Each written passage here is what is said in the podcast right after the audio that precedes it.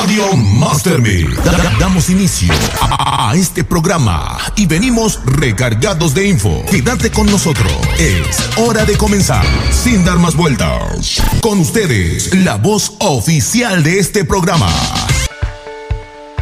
Muy buenas tardes con todos los oyentes. En esta tarde vamos a hablar sobre el tema fundamentaciones curriculares y tipos de currículum. A continuación tenemos un grupo de estudiantes que nos acompañan en esta tarde para tratar el tema.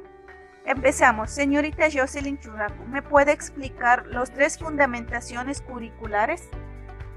Buenos días. Con respecto a la pregunta, existen fundamentaciones curriculares. Estos son fundamentación filosófica.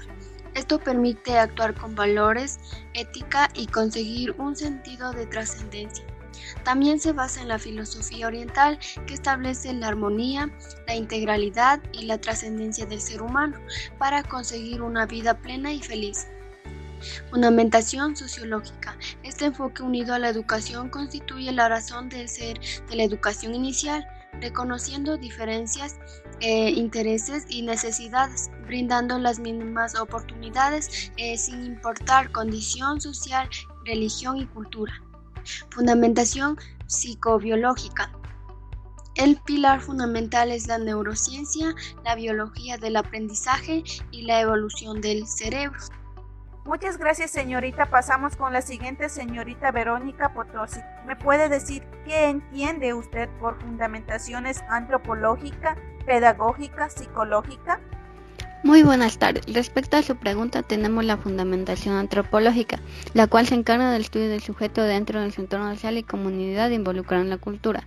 Por lo tanto, para poder guiar al infante es importante conocer aspectos como sus creencias, grupos con los que se relaciona, sus costumbres, entre otros.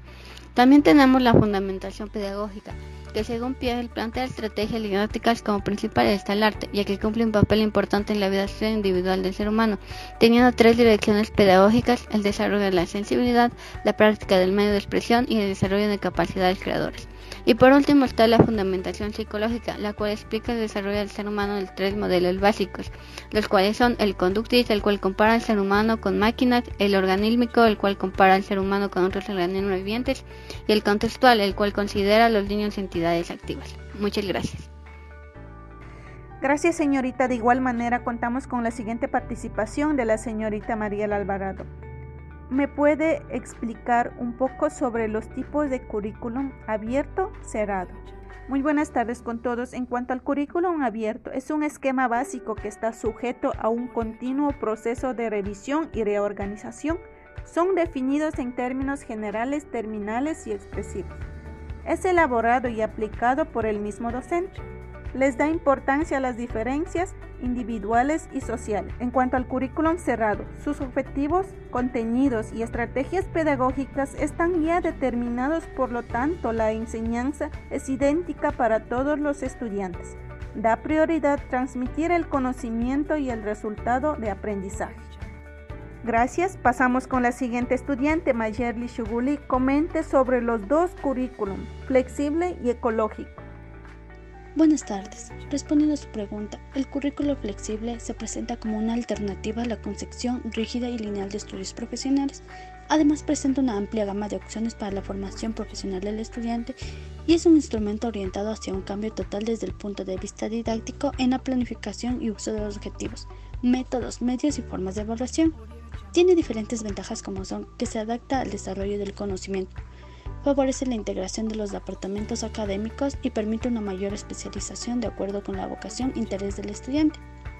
En el currículo ecológico, este nos permite integrar todos los ambientes que influyen en el proceso educativo de los educantes, ya sea la escuela, la casa, la familia y la comunidad. Es funcional ya que incluye cada una de las áreas del desarrollo que requiere el educando y exige conocer las opiniones del estudiante, su historia de vida, capacidades, etc. Agradecemos por la atención brindada y damos las gracias a la radio.